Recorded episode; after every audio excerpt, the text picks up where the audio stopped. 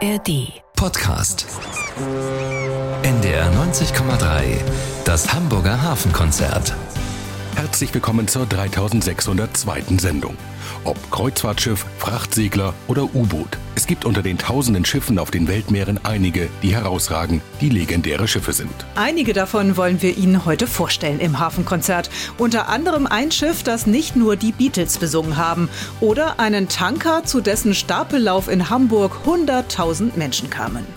Am Mikrofon sind Dietrich Lehmann und Petra Vollquatzen.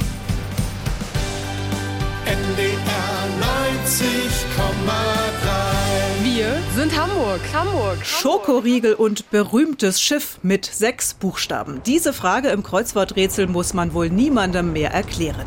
Bounty.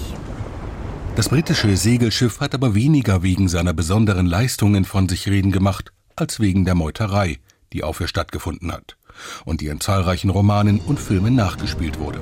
Bringt die Leute nach Achtung! Ende des 18. Jahrhunderts herrscht auf den britischen Kolonien in der Karibik eine Hungersnot. Um Abhilfe zu schaffen, will die britische Admiralität die vitaminreiche Brotfrucht importieren, und zwar mit Hilfe von Stecklingen, die von Tahiti geholt werden sollen. Damit es schnell genug geht, kauft die Admiralität einen segelnden Kohlefrachter und lässt ihn umbauen zum schwimmenden Gewächshaus. Die Masten werden gekürzt. Für den erfahrenen Yacht- und Bootskonstrukteur Dieter Scharping ist klar, dass diese alte Bounty gar nicht richtig segeln konnte, sondern dass das, wie wir auch mal sagen, ein Backei war, was quer über die Weltmeere getrieben ist. und dass es trotzdem zu trauriger Berühmtheit bringt. Das Schiff, im Rumpf weniger als 30 Meter lang, startet kurz vor Weihnachten 1787 nach Süden. Kapitän William Bligh hat den Befehl, den langen Weg nach Tahiti zu nehmen, um Kap Horn. An Bord, so wird es später in den zahlreichen Verfilmungen dargestellt, regiert der Kapitän mit harter Hand. Meine Herren, sind wir hier eigentlich noch auf dem königlichen Schiff oder wo sonst? Das ist ja ein Schweinestall. Herr Morrison, tun Sie Ihre Pflicht. Vier Dutzend Farmis. Vier Dutzend, Captain.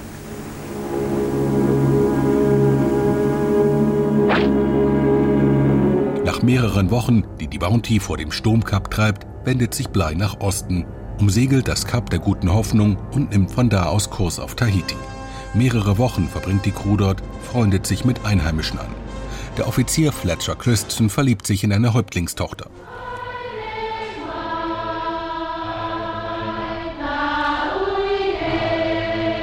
Der Rest ist bekannt. Als die Bounty Kurs auf die Karibik nimmt, kommt es zur Meuterei.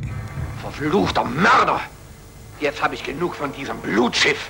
Der soll nicht weiter mit Tod und Leben spielen wie ein Herrgott. McCoy! Winter! So viel Blut macht einen ja verrückt! Blutige Rücken, Blut überall! Blei, wir nehmen dir jetzt ein Kommando ab. Und wenn wir dafür hängen müssen, Kapitän William Bligh und einige seiner Getreuen werden in einem Beiboot ausgesetzt. Ihnen gelingt es, unter abenteuerlichen Bedingungen fast 6000 Kilometer weit zu segeln, bis sie eine niederländische Kolonie erreichen. Die Meuterer kehren zunächst mit der Bounty nach Tahiti zurück, zerstreiten sich aber schnell. Als eines Tages britische Schiffe am Horizont auftauchen, um die Meuterer zu stellen, flieht ein Teil der Crewmitglieder und nimmt noch einige Einheimische mit, manche freiwillig, manche werden auch verschleppt. Das letzte Ziel der Bounty, eine abgelegene Insel, die möglichst auf keiner Karte verzeichnet ist. Die Bounty wird schließlich vor Pitcairn auf Grund gesetzt, später in Brand gesteckt, damit die Meuterer nicht entdeckt werden.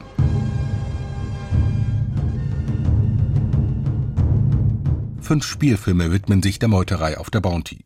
In den 30er Jahren spielen Errol Flynn und Clark Gable darin mit. Im Remake aus den 60er Jahren spielt der junge Marlon Brando die Hauptrolle. 1984 schlüpft Mel Gibson dann in die Rolle des Obermeuterers und Anthony Hopkins wird Kapitän Bligh. What I have to say to you is the result of considerable reflection. Für das 60er Jahre Remake des Films wird die Bounty etwas vergrößert nachgebaut. Ganz in Originalgröße wäre zu klein gewesen, so Yachtkonstrukteur Dieter Scharping. Die Menschen früher, die waren 1,50 Meter groß, heute sind sie im Schnitt 1,75 groß. Die Raumhöhe im Schiff, die war früher, ich weiß nicht, 1,40 hatten sie gemessen. Mit 1,40 können wir keinen mehr unter Deck schicken. Der Bounty-Nachbau ist in den USA stationiert, dient auch in zahlreichen anderen Hollywood-Filmen als schwimmende Kulisse, unter anderem in Fluch der Karibik. 2012 dann das Drama um die zweite Bounty. Als der Hurricane Sandy heranzieht, will die Crew das Schiff lieber auf See bringen, um das Unwetter dort abzureiten, als im Hafen zu bleiben. Dabei geht die zweite Bounty unter. A US Coast Guard helicopter has been scrambled to reach the crew of the replica HMS Bounty. Zwei Menschen sterben, darunter der Kapitän. Was bleibt, sind viele filmische Denkmäler, die die Bounty hat.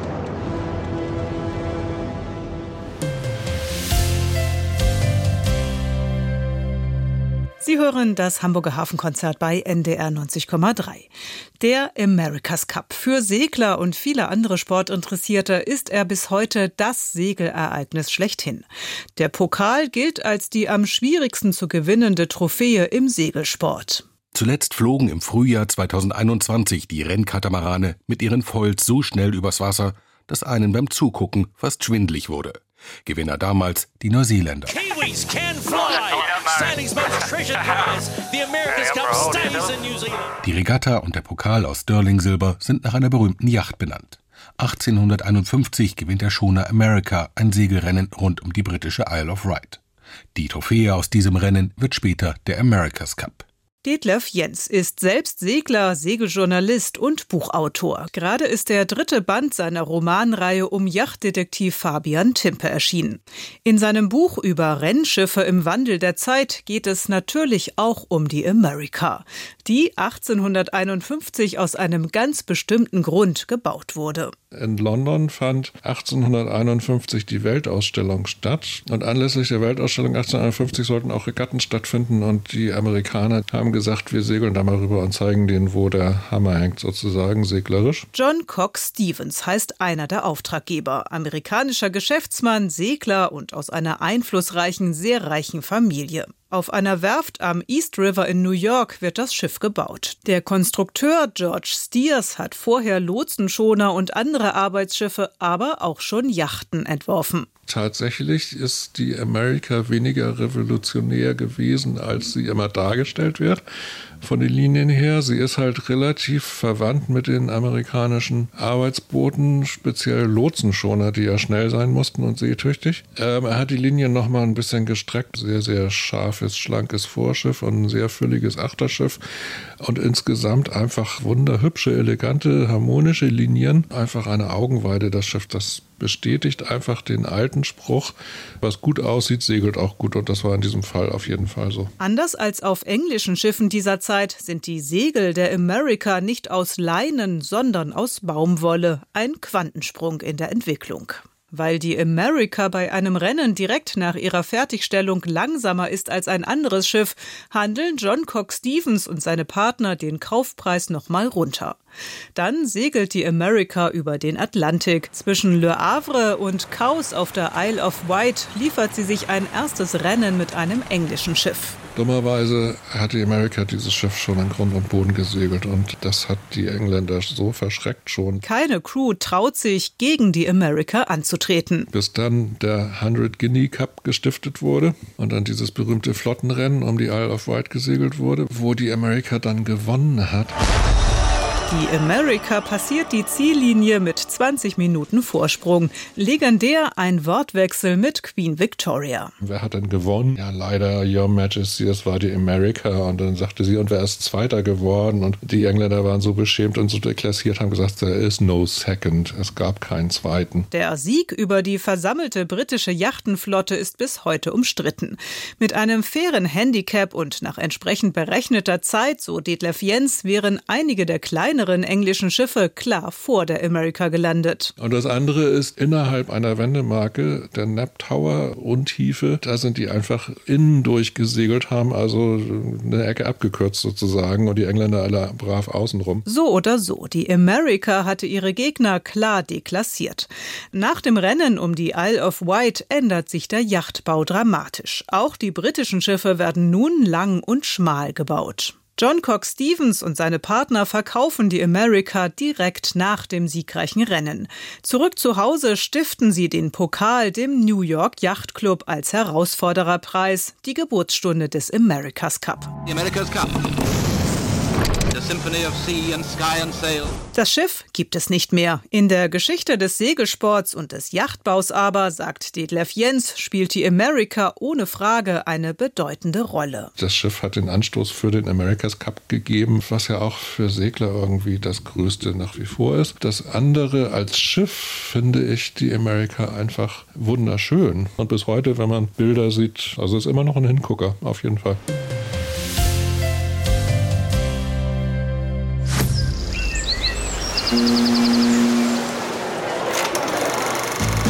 Kino für die Ohren. Ob platt. Manche, manche Timpeti, Butsche, Butsche in die See. Das Plattdütsche Hörspiel. Alle 14 Tage gibt's bei uns die Klassiker aus den NDR-Archiven und ganz aktuelle Produktionen. Christian! Christian, komm raus! Ella, ist was Marit ist weg! Marit! Lebendige norddeutsche Sprache. Mittwochs ab 21 Uhr bei NDR 90,3. Freitags ab 19 Uhr bei NDR Schlager. Und auch als Podcast in der ARD Audiothek. Fidel? Ja? Ich, äh, ich fuhr mit jou op Padua. Das ist ein ganz fein Zug von die Johnny. Das Plattdütsche Hörspiel. NDR 90,3. Wir sind Hamburg. Es war eine der größten archäologischen Sensationen der vergangenen Jahrzehnte. Die Entdeckung des Wracks der HMS Erebus 2014. Fast 170 Jahre hatte man nach dem Schiff gesucht, mit dem sich Sir John Franklin auf den Weg gemacht hatte, um die damals legendäre Nordwestpassage zu finden. Warum hat von der Mannschaft keiner überlebt? Warum und wann genau ist die Erebus gesunken? Für den britischen Autor und Schauspieler Michael Palin, einst Mitglied bei Monty Python, ist das das weltweit größte Rätsel auf See. So zumindest der Untertitel seines Buches über dieses legendäre Schiff. Anja Grigolat. Für Forschungsreisen in eisige Gewässer ist die Erebus zunächst gar nicht vorgesehen. Sie wird als Kriegsschiff gebaut, benannt nach dem griechischen Gott der Finsternis. Vom Schiffstyp her eine Bombarde, weder schnell noch wendig, mit nur wenig Tiefgang. Stapellauf ist im Sommer 1826. Unter dem Beifall einer Gruppe Ingenieure, Zimmerleute, Schmiede und ihrer Familien gleitet das korpulente, ein wenig dickbäuchig geratene Kriegsschiff mit dem Heck voraus von der Helling der Werft von Pembroke. Es tanzt, wackelt und schüttelt sich wie ein gerade geschlüpfter Wasservogel. Einige Jahre ist sie für die Marine im Mittelmeer unterwegs. Danach beginnt ihre große Zeit. Die Admiralität in England setzt auf Expeditionen in die Polargebiete und die Erebus ist dabei. Aber vorher muss sie wieder in die Werft. Das Deck wurde vorn und achtern mit sieben Zentimeter dicken Planken verstärkt. Darauf kam eine weitere Schicht. Dazwischen landete mit heißem Talg getränkter Wollstoff als Dämmung. Das Unterwasserschiff wurde mit sieben Zentimeter dickem kanadischem Ulmenholz verstärkt. Der Bug von der Wasserlinie abwärts bis zum Kiel mit Kupfer beschlagen. Die Verzierungen am Bug, Merkmal aller englischen Kriegsschiffe, wurden, so dezent sie auch sein mochten, entfernt. Zweckmäßigkeit und Haltbarkeit waren wichtiger als Schmuck. Am 30. September 1839 startet die Erebus unter Captain James Clark Ross Richtung Antarktis. Auf dem Weg immer wieder Sturm, Regen, Blitz und Donner. Schiff und Mannschaft werden aufs Äußerste strapaziert. Erst recht, als der Wind, der mit Windstärke 10 blies, so unvermittelt drehte, dass wir die ganze Nacht über kein Auge zubekamen und jederzeit damit rechnen mussten, dass die Beiboote von einer der Wellen, die sich über das Deck ergossen, über Bord gespült oder durch die Schläge, die das Schiff dabei abbekam, die Masten brechen würden. Mit Hilfe von Tagebüchern, Forschungsberichten und Briefen gelingt es Michael Palin, den Alltag an Bord immer wieder spannend, lebendig und gefühlvoll zu beschreiben, wie zum Beispiel die Feiertage im Dezember 1839. Gereicht wurden Erbsensuppe, Putenbraten und Schinken, Plumpudding und Kürbiskuchen. Zwei Tage darauf gab es frisch gefangenen Delfin zum Frühstück.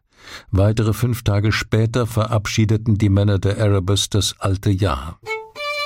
Der Geiger stimmte Rule Britannia an, bis ein dreifaches Hip das Fest beendete. Die Erebus kehrt nach London zurück. Zwei Jahre später, 1845, macht sich Sir John Franklin mit ihr auf die Suche nach der legendären Nordwestpassage, dem erhofften kurzen Seeweg nach China. Die Erebus wurde dabei begleitet vom Schwesternschiff Terror.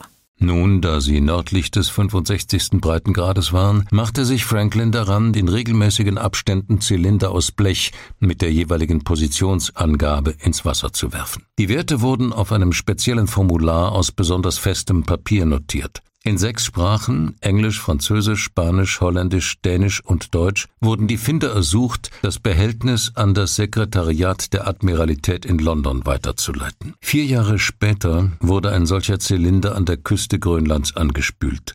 Er sollte der einzige bleiben, der je gefunden wurde. In England macht man sich zunächst keine Sorgen, als man lange nichts von den Schiffen hört. Erst 1848 schickt man Suchmannschaften los. Zwei Jahre später werden auf Beachy Island Gräber von drei Besatzungsmitgliedern und unter einer Steinpyramide ein Zettel entdeckt. Am 22. April mussten wir die Terror und die Erebus fünf Wegstunden nord-nordwestlich von hier aufgeben, nachdem wir seit dem 12. September 1846 im Eis festgesteckt hatten. Die vielleicht wichtigste Meldung bewahrte sich Fitzjames bis zum Schluss auf. Sir John Franklin verstarb am 11. Juni 1847. Was mit den Schiffen genau passiert ist, woran die komplette Besatzung gestorben ist, ist letztlich noch ungeklärt. Verdorbene Konserven, Bleivergiftung, Skorbut, Tuberkulose werden vermutet. Wahrscheinlich ist es eine Kombination aus allem. 2014 entdecken Wissenschaftler dann das Wrack der Erebus in nur 11 Metern Tiefe, etwa 200 Kilometer nördlich des Polarkreises in Kanada. An Bord noch zahlreiche Dinge wie Seemannskisten, Munition und Kleidungsstücke. Eine Schiffsglocke sowie eine Arzneiflasche mit der Prägung Samuel Oxley, London. Die Flasche enthielt ursprünglich ein Elixier aus jamaikanischem Ingwerkonzentrat, das Oxley als Heilmittel gegen Rheuma, Magenverstimmung, Blähungen, Kopfschmerzen und Schwindel, Hypochondrie mir gefällt der Gedanke, dass es Medikamente gegen Hypochondrie gibt, Gemütsverstimmungen, Beklemmungen, Muskelzittern und Krämpfe sowie Lähmungserscheinungen anpries. Nach meinem Dafürhalten ist diese Flasche mit einem Allheilmittel für alle Lebenslagen eines der ergreifendsten Dinge, die von der HMS Erebus geborgen werden konnten. Sie erinnert uns daran, wie nahe epische Abenteuer und alltäglichste Sorgen beieinander liegen.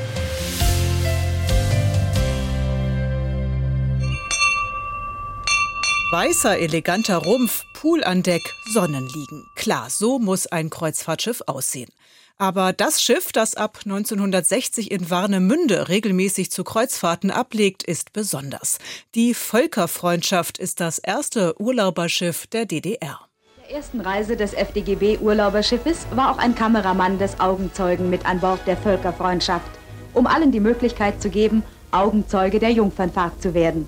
Dies ist sein Bericht. Nachdem wir den Nordostseekanal passiert hatten, kam bald der Augenblick, den sich keine Landratte entgehen lässt. Soweit das Auge reicht, nur Wasser, Wasser und wieder Wasser. Jeden Morgen ertönte die Stimme des Matrosen vom Dienst. Reise, Reise, alles aufstehen, ein jeder weckt den Nebenmann, der letzte stößt sich selber an. Der erste Blick in den Spiegel, so war es zumindest bei den weiblichen Passagieren, der zweite durchs Bullauge. Die Völkerfreundschaft ist kein neues Schiff, als die DDR sie angeblich für 17 Millionen Westmark kauft. Gebaut worden war sie in Schweden als Stockholm. 1956 macht der Kreuzfahrer traurige Schlagzeilen, als er im Nebel vor New York das italienische Passagierschiff Andrea Doria rammt. Die Andrea Doria sinkt, mehr als 50 Menschen sterben. Die Stockholm bekommt einen neuen Bug und kann nach der Reparatur weiterfahren. Als Völkerfreundschaft steht sie in der DDR vor allem verdienten Genossinnen und Genossen zur Verfügung, so Historiker Andreas Stirn. Jede Auslandsreise war eine Auszeichnung. Und gleichzeitig wurde auch eben dann von den sogenannten Sicherheitsorganen geprüft, ob derjenige halt schon mal aufgefallen war und äh, eventuell doch eine, zum Beispiel eine Fluchtgefahr bestand. Auch die Crewmitglieder sind ausgewählt, werden von der Stasi überprüft. Schließlich fährt die Völkerfreundschaft nicht nur in der Ostsee Richtung Polen und Sowjetunion, sondern auch im Mittelmeer und durch den Bosporus ins Schwarze Meer. Gute Gelegenheiten für diejenigen, die über Bord springen wollen um der DDR zu entkommen. Aufpasser an Deck sollen das verhindern, erzählt Schiffskoch Horst Schmidt. Und dann ist auch gewesen, dass äh, einer von der Besatzung, dem der abgesprungen war, war kein Mannschaft gewesen, war ein Passagier. Oder mehrere, wollen wir sagen. Der natürlich einen Stein oder ein Stück Holz und Klumpen oder irgendwas dem nachgeschmissen hat, den er treffen wollte. Ne? Und da war ich natürlich sehr erregt drüber. Und das ist rausgekommen bis an die Brücke, dass ich dort mal hoch musste. Und das, und ich weiß auch heute noch, wer es ist, den kann ich Ihnen, könnte ich Ihnen heute noch zeigen. Am Ende flieht auch der Schiffskoch Horst Schmidt, und zwar während eines Landgangs in Schweden. Ich bin an Land gegangen und, und an der nächsten größeren Kreuzung dort von unserem Liegeplatz war ein Taxistand. Der war selbst mal mit dem Ruderboot abgehauen nach Schweden. Und er sagt, ja, also deutsche Botschaft, die ist geschlossen, die ist das Montag früh wieder auf. Und wenn Sie wollen, ich nehme Sie mit nach Hause. An dem Montag früh hat er mich zur deutschen Botschaft. Ah, da sind Sie schon, wir warten ja schon. Die Völkerfreundschaft ist ein Verlustgeschäft für die DDR. Deshalb wird das Schiff einige Monate im Jahr auch an westdeutsche Reiseunternehmen verschartert. Das bringt Devisen. Uta Vogelsänger und Kerstin Kletsch sind lange Zeit als Stewardessen an Bord, schwärmen auch Jahre später noch vom Teamgeist unter der Kuh. Dieses ganze Zusammenspiel innerhalb der Besetzung, es war wie eine Familie, wie ein Dorf. Und der Zusammenhalt war toll und es besteht ja, ja auch heute noch. Ne? Das ist, war einer fürs andere. Das, sind so Dinge, wo man auf die Leute zukommen kann, auch wenn man sie Monate, Jahre lang nicht gesehen hat. Und es wird immer wieder, immer wieder da sein. Daran ändert auch nichts, dass die Landgänge von Crew und Besatzung selbst in sozialistischen Bruderländern wie auf Kuba reglementiert sind. Eine Stewardess erzählt von ihrem Abenteuer in Havanna. So, dann sind wir ins Capri. Das ist ein Restaurant mit Musik und Tanz und hinten ist so eine Nachtbar mit Varieté. So haben wir uns dort hingesetzt und nun hatten wir aber noch gar kein Geld. Wir haben angefangen, Zigaretten hinzulegen und das und die Kellner guckten schon und plötzlich ging die Tür von dem Cabaret auf und der Raul Castro kam mit seiner Begleitung raus. 1983 im Fehmarnbelt stößt die Völkerfreundschaft mit einem U-Boot der Bundesmarine zusammen mit U-26.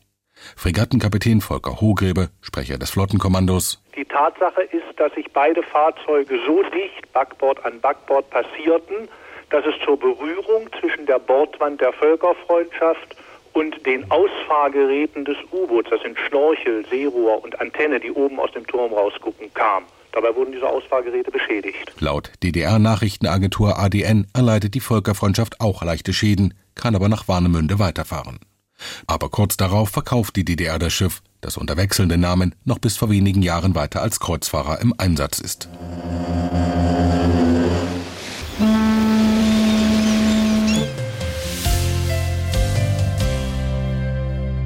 Seit 2020 ist sie zurück in Hamburg, die Viermastbark Peking, einer der legendären Flying P-Liner der Hamburger Reederei Leis.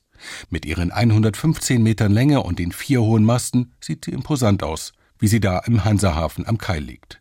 Einfach beeindruckende Dimensionen. Es ging aber auch noch viel größer. Damian Moran Douché vom Internationalen Maritimen Museum in der Hafen City steht vor einer Vitrine in der Ausstellung. Wir stehen hier vor unserem Modell der Preußen in Maßstab 1 zu 100. Die Preußen war einen Flying P-Liner. Allerdings ist es keine Hamburger Viermaster, sondern ein Fünfmaster. Königin der See heißt ein Buch über die Preußen. Die Preußen als reine Segelschiff mit fünf Masten hatte insgesamt 30 Segeln als Vollschiff getackelt. Die Segeln hatten eine gesamte Fläche von 6806 Quadratmeter. 1902 wird die Preußen in Bremerhaven gebaut. Dass die Reederei Leis damals weiter Segelschiffe baut, liegt vor allem am Fahrtgebiet, sagt Joachim Kaiser, der sich viel mit der Geschichte der Flying P-Liner beschäftigt hat und die Restaurierung der Peking koordiniert hat. Die Destination Chile war nur mit der Reise um Cap Horn äh, zu meistern. Und das konnte das Segelschiff ungleich besser, weil der Dampfer hätte ungefähr seinen ganzen Laderaum mit Kohle füllen müssen. Da waren die Segelschiffe im Vorteil, aber eben nur, wenn sie wirklich den Stürmen und der, insbesondere der See um Kap Horn gewachsen waren. Da ist das deutlich so, dass je größer ein Schiff ist, desto besser kann es diese Situation dort meistern. Mit ihrer Größe, sagt Joachim Kaiser, war die Preußen hart an der Grenze des Machbaren. Auch wenn es keine Schraube gibt, die von einer Maschine angetrieben wird, allein von Menschenhand lässt sich dieses Schiff gerade in rauen Verhältnissen nicht mehr manövrieren. Man hatte eine kleinere Dampfmaschine, eine zentrale Dampfversorgung, um unter anderem auch die Ruderanlage zu betreiben. Im Normalfalle, was weiß ich, Passatwind, ging alles wunderbar, dann konnte man von Hand steuern, da brauchte man keinen Dampf. Aber wenn jetzt schlechtes Wetter kam, Das war mit Menschenkraft nicht mehr hinzukriegen. Insgesamt 13 Reisen macht die Preußen. Auf einer Postkarte aus dem Archiv des Internationalen Maritimen Museums sieht man sie im Hamburger Hafen. Hamburg Hafen mit fünf Master Preußen. Man sieht äh, eine kleine Barkasse, einen Dampfschlepper und die Preußen. Obwohl das Schiff ein bisschen im Hintergrund ist, ist sehr beeindruckend, die, die Maßen zu vergleichen mit anderen Schiffen. Also sie war halt das Größte. 8000 Tonnen kann die Preußen laden, etwa doppelt so viel wie die Peking. Die Rückreise, die verdiente ja das Geld. Da war das Schiff bis zur Lademarke voll mit Salpeter in Säcken. Die Frage war eben die Ausreise von Hamburg. Und da äh, haben sich diese großen Schiffe nicht bewährt. Man musste Ballast nehmen. Denn leer konnten diese Schiffe nicht segeln. Alt wird die Preußen nicht. Im November 1910 havariert sie im Ärmelkanal mit einem Dampfschiff. Kollisionen hat es immer gegeben, insbesondere deshalb, weil die Dampf- und Motorschiffe in der damaligen Zeit einfach die Geschwindigkeit der Rahsegler unterschätzt haben. Neben der Besatzung sind damals auch zwei Passagiere mit an Bord. Einer von ihnen der Maler Christopher Rave, der später eine Art Augenzeugenbericht aufschreibt.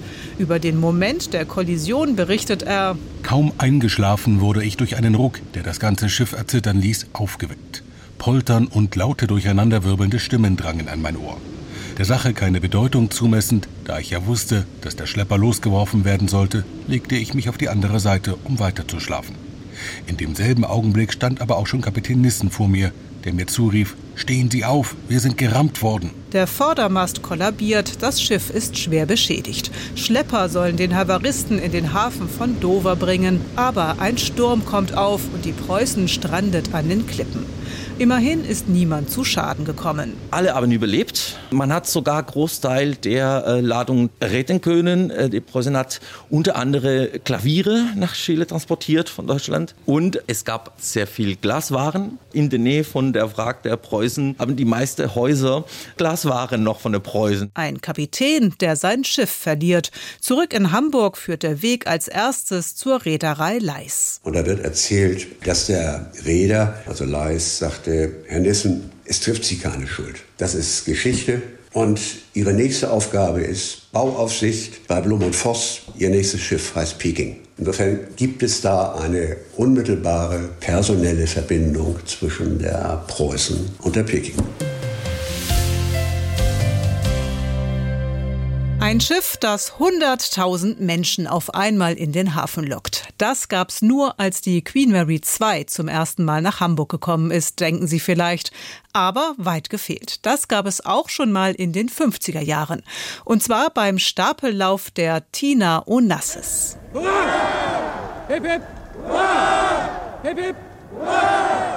Die Tina Onassis ist das schwimmende Sinnbild einer ungewöhnlichen Allianz zwischen Norddeutschland und dem umtriebigen, legendären griechischen Reeder Aristoteles Onassis. Mein Vater war ein sehr wohlhabender Mann, erfolgreich. Ich war die zweite Generation. Es ging uns sehr gut, doch der Erste Weltkrieg machte alles zunichte. Meine halbe Familie wurde umgebracht. Und zwar als die Türken ethnische Säuberungen starten. Onassis flieht rechtzeitig nach Argentinien mit 50 Dollar. Ich hatte gerade die Oberschule abgeschlossen und sollte in Oxford studieren. Doch statt in Oxford sah ich mich als Immigrant in Argentinien. Trotzdem macht er schon bald seine erste Million mit der Produktion einer Damenzigarette. 1938 läuft sein erster Tanker vom Stapel, die Ariston. Zu Deutsch der Beste der wollte Onassis immer sein. Im Zweiten Weltkrieg nutzt Onassis die enorme Nachfrage nach Schiffsraum der Alliierten, vermietet ihn in seine Flotte, die bereits aus mehreren Dutzend Tankern besteht. Nach dem Krieg ordert Onassis in Deutschland eine Reihe von riesigen Tankern, darunter die Tina Onassis, die bei den Howaldswerken in Hamburg-Steinwerder gebaut wird. Direktor Schecker, Vorstand der Howaldswerke, ist stolz auf das Vertrauen, das Onassis in die deutsche Werft setzt. Wir danken Ihnen hierfür und werden das Vertrauen rechtfertigen. Alle, die wir das Fest erleben, sei es hier auf der Werft oder an den Rundfunkgeräten und Fernsehapparaten, vereinigen uns in dem herzlichen Wunsch, dass dieses Schiff, die Baunummer 885 der Howaldswerke Hamburg, und die Schiffe, die sie noch in unserem Lande bauen, ihnen stets Glück und Erfolg bringen mögen. Festtag im Hamburger Hafen. 50.000 Menschen kamen zu den Howaldswerken und sahen den Stapellauf des größten Tankers der Welt, der Tina Onassis. 50.000 allein auf Steinwerder. Auf der nördlichen Ebbseite sind noch einige 10.000 mehr. Der Stapellauf im Juli 1953 wird extra auf ein Wochenende gelegt, damit möglichst viele Hamburgerinnen und Hamburger zuschauen können. Auf der Werft die gesamte Onassis-Familie. Neben Aristoteles seine Frau Tina, die Namensgeberin. Tochter Christina, noch nicht mal drei Jahre alt, wirft die Sektflasche. Sohn Alexander löst den Stopper, der die Tina Onassis auf dem Helgen hält. Und jetzt geht der kleine Alexander, fünfeinhalb Jahre, auf, auch auf den Druckknopf zu. Und jetzt ist eigentlich das Signal gegeben, dass jetzt der Stapellauf geschehen soll. Die Tina Onassis kann damals sensationelle 45.000 Tonnen Öl befördern, ist damit der größte Tanker der Welt. Er ist etwa ein Viertelkilometer lang. Das sind genau 236 Meter. Wenn man diesen Tanker neben den Michaeliskirchturm aufbaut, wir sehen ihn von uns aus aus. Wir sehen überhaupt das ganze Stadtbild, das ganze Panorama. Wenn man ihn aufbaut neben dem Michaelisturm, dann überragt er diesen Turm um das Doppelte. Nach der Tina Onassis lässt der griechische Reeder noch weitere Tanker in Hamburg bauen. Und er heuert einen bekannten Hamburger Architekten an, um seine Luxusjacht Christina umbauen zu lassen. Cäsar Penau, der unter anderem die Cap San Diego und ihre Schwesterschiffe entworfen hat. Trotzdem, Während die Geschäfte gut laufen, kriselt es privat bei den Onassis. Er liebte die Mutter seiner Kinder, aber sie war unfähig, Frau Onassis zu sein. Erinnert sich Onassis Freund Konstantin Charitakis. 1960 lassen sich Aristoteles und Tina Onassis scheiden, die Namensgeberin des berühmten Tankers. Den Platz an der Seite des Räders nimmt die Opernsängerin Maria Callas ein.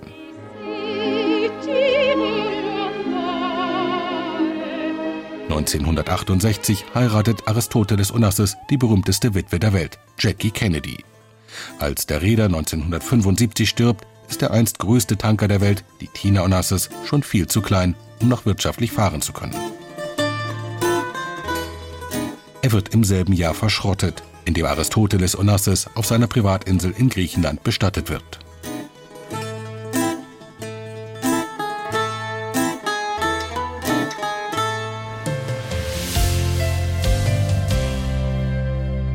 Sie hören das Hamburger Hafenkonzert bei NDR 90,3. Heute geht es bei uns um legendäre Schiffe oder Boote. Stapellauf des Bootes, um das es jetzt geht, war 1966 in der Hafenstadt Liverpool. Die Bootsbauer John, Paul, George und Ringo. Susanne Hasenjäger über ein gelbes Unterseeboot, das es in Fußballstadien, in Legokästen, in die Musikgeschichte und sogar in die Sesamstraße geschafft hat. In der Stadt, aus der ich bin, hat ein Seemann was erzählt von dem Leben unter Meer, von der schönen U-Boot-Welt. Idee für Yellow Submarine hatte Paul McCartney. Beim Einschlafen im Elternhaus seiner damaligen Freundin Jane kommt ihm die Idee zu einem Kinderlied. In diesem Dämmerzustand sieht er zeitgleich Bilder in gelben Farben vor seinem inneren Auge und dann ein Unterseeboot. Er denkt sofort, dass der Song perfekt zu Ringo passt, weil Ringo eben auch so gut mit Kindern kann. Paul komponiert deshalb die Melodie genau für Ringos Stimme, also mit einem geringen Stimmumfang. Das passt natürlich auch perfekt zu einem Kinderlied. Erzählt die Hamburger Beatles-Expertin Stefanie Hempel.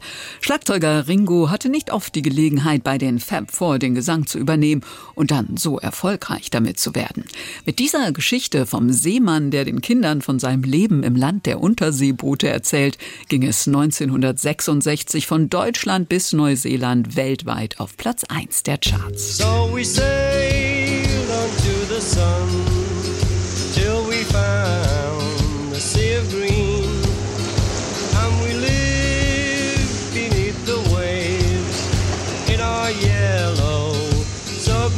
Ringo Starr ist nicht der Einzige, der übers Leben im gelben U-Boot singt. Am 1. Juni trifft sich eine illustre Runde zur Aufnahme in den Abbey Road Studios. Im Abbey Road Studio sind anwesend Mick Jagger, dessen Freundin Marian Faithful, Brian Jones, George Frau Patty, das gesamte Studiopersonal, die Roadies und selbst der Chauffeur der Beatles machen mit.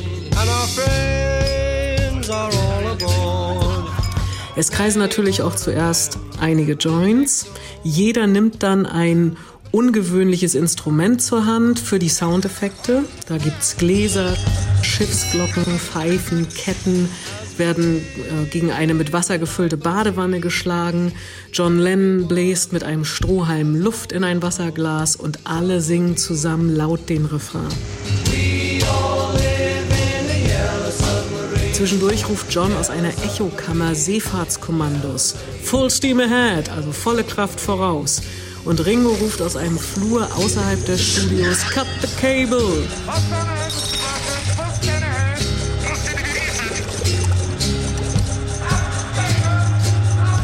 Der Höhepunkt in diesem Männer werden zu Kindern Spaß war dann 1968 der Animationsfilm zum Song. Eine kunterbunte, psychedelisch anmutende Parabel, in der es um den Kampf zwischen Gut und Böse geht. Das Gute die Musik und mit ihr die Pepperlanders siegen über die bösen blauen Minis, längst Kult. Genau wie die Musik schon lange maritimes Liedgut ist. Wenige Jahre nach Veröffentlichung hielt Yellow Submarine Einzug ins Repertoire des NDR Hafenkonzertorchesters unter Alfred Hauser.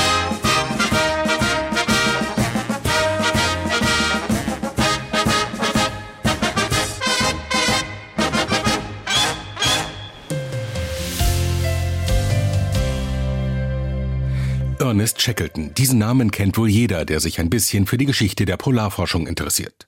Shackletons Schiff, die Endurance, sank vor mehr als 100 Jahren im Südpolarmeer und wurde erst im vergangenen Jahr wiederentdeckt. Neben der Endurance, deren Wrack die Forscher jetzt zu finden hoffen, gibt es noch ein weiteres Schiff, das durch die Shackleton-Expedition zur Legende geworden ist. Eher ein Boot, die James Caird. Benannt nach einem schottischen Geschäftsmann und Sponsoren Shackletons. Also bei der James Caird handelt es sich etwa um ein sieben Meter langes und äh, rund zwei Meter breites Boot, äh, so ein Spitzgatter, so wie früher die Rettungsboote eigentlich aussahen. Arvid Fuchs hat Shackletons berühmtes Rettungsboot nachbauen lassen lassen.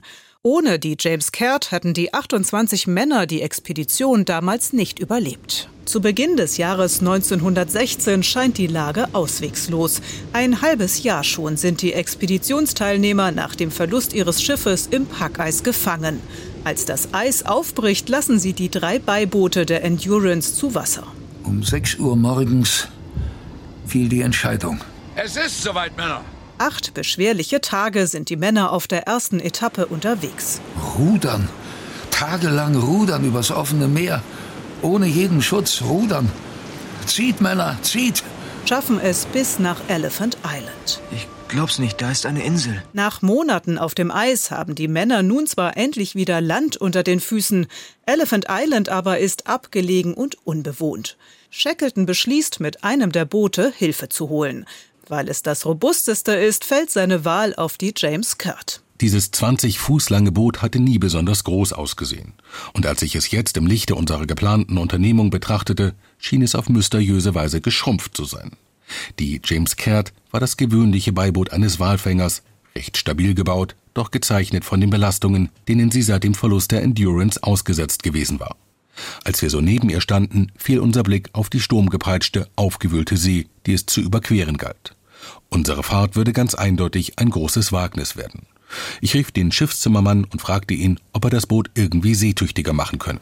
Am 24. April 1916 brechen sie auf, zu sechst. Die See ist aufgewühlt, bald alles an Bord durchnässt mit eisigem Wasser. Shackleton schreibt später in seinen Erinnerungen: Unendlich schienen die Wellentäler, wenn wir zwischen die turmhohen Wogen gerieten. Steil ragten die Wellenkämme, wenn wir diese gigantischen Brecher emporklommen. Fast unablässig blies der Sturm. Unser Boot war so klein und der Seegang so hoch, dass unser Segel zwischen zwei hohen Wellen im Windschatten flatterte. Arvid Fuchs ist mit der Polarliteratur aufgewachsen und von Shackleton schon lange fasziniert.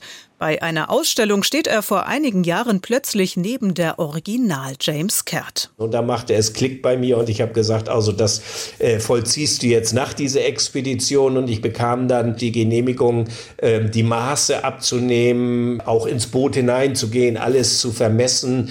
Und das hat dann ein Schiffbauingenieur gezeichnet und eine kleine dänische Werft äh, hat dieses Boot dann eins zu eins nachgebaut. Wie das Original hat auch die James Caird 2 keinen Motor. Einzig das Deck ist etwas stabiler abgedeckt als bei Shackleton. Als Arvid Fuchs und seine Crew nach der ersten Etappe auf Elephant Island ankommen, sind sie schon völlig platt. Sollen sie es wirklich wagen, in diesem kleinen Boot weitere 800 Seemeilen bis nach Südgeorgien zu segeln? Das war wie so ein, ein Klotz am Bein, also diese Entscheidung zu treffen, machst du es oder machst du es nicht. Und als wir einmal auf offener See waren, da war klar, dieser Klotz war weg. Wir hatten nicht mehr die Option umzudrehen. Wir wussten, das Boot kann das, das ist gut, das Boot, und wir würden uns nur durchstehen müssen. Wie 100 Jahre vorher für Shackleton ist die Reise auch für sie eine Riesenherausforderung. Man konnte das Schiff niemals sich selbst überlassen. Es musste immer einer eine Hand an der Pinne haben. Also auch bei einem Wachwechsel griff der neue Rudergänger die Pinne und dann erst ließ der Vorgänger die Pinne los. Arvid Fuchs und seine Crew haben auf ihrer Fahrt ein GPS-Navigationsgerät dabei, aber auch einen Sextanten. Um zu zeigen, wie schwierig das unter den Bedingungen ist. Auf einer Nussschale bei den Seegangshöhen bei fast ständig bedeckten Himmel, wo man keine Sonne, kein Gestirn sieht. Also wir wären 60 Meilen an Südgeorgien vorbeigesegelt, wenn wir nur astronomisch navigiert hätten. Zwei Wochen braucht Shackleton damals für die anstrengende Überfahrt nach Südgeorgien. Durchquert die Insel dann noch zu Fuß, um zur Walfangstation zu kommen, organisiert danach Hilfe für die Männer, die auf Elephant Island zurückgeblieben sind und warten. Der Boss ist vier Monate weg. Vier Monate! Am 25. August 1916 erreicht Shackleton mit einem chilenischen Dampfer Elephant Island, um seine Mannschaft abzuholen. Alle gesund? Hey, Boss! Yeah! Was Ernest Shackleton damals geleistet hat, um seine Mannschaft zu retten, Arvid Fuchs ist das durch seine Reise nochmal ganz besonders bewusst geworden. Ich habe immer einen Heidenrespekt vor Shackleton und seinen Leistungen gehabt, aber dieser Respekt ist danach noch ungleich höher geworden. Den Nachbau des Bootes, die James Kerr 2 von Arvid Fuchs, sehen Sie bei uns in Hamburg im Internationalen Maritimen Museum in der Hafen City. Das war sie, unsere heutige Auswahl an legendären Schiffen. Falls Sie auch noch eine Idee haben, welches besondere Schiff wir mal vorstellen sollten hier im Hamburger Hafenkonzert, schreiben Sie uns gern per Mail an 903 hafenkonzert.ndr.de oder über die NDR Hamburg App. Wie immer finden Sie diese und viele andere Hafenkonzertsendungen online bei uns unter ndr.de-903 oder falls Sie es noch nicht getan haben, abonnieren Sie gern auch unseren Hafenkonzert Podcast, dann verpassen Sie nichts. NDR 90,3 Das Hamburger Hafenkonzert. In der kommenden Woche sprechen wir hier mit einem Mann, der den Hamburger Hafen über viele Jahre mitgestaltet hat mit Gunter Bons. Er ist seit mehr als einem Jahrzehnt Präsident des Unternehmensverbands Hafen Hamburg und zieht sich in den kommenden Wochen von diesem Amt zurück. Wie Gunter Bons auf die aktuelle Lage im Hafen blickt, welche Chancen und Risiken er sieht, darüber reden wir mit ihm ausführlich. NDR 90,3 Wir sind Hamburg. Hamburg. Hamburg. Für heute erstmal Tschüss und bis bald, sagen Petra Vollquatzen und Dietrich Lehmann. Das Hamburger Hafenkonzert. Am Sonntag immer morgens um 6 und abends um 19 Uhr. Bei NDR 90,3. Wir sind Hamburg.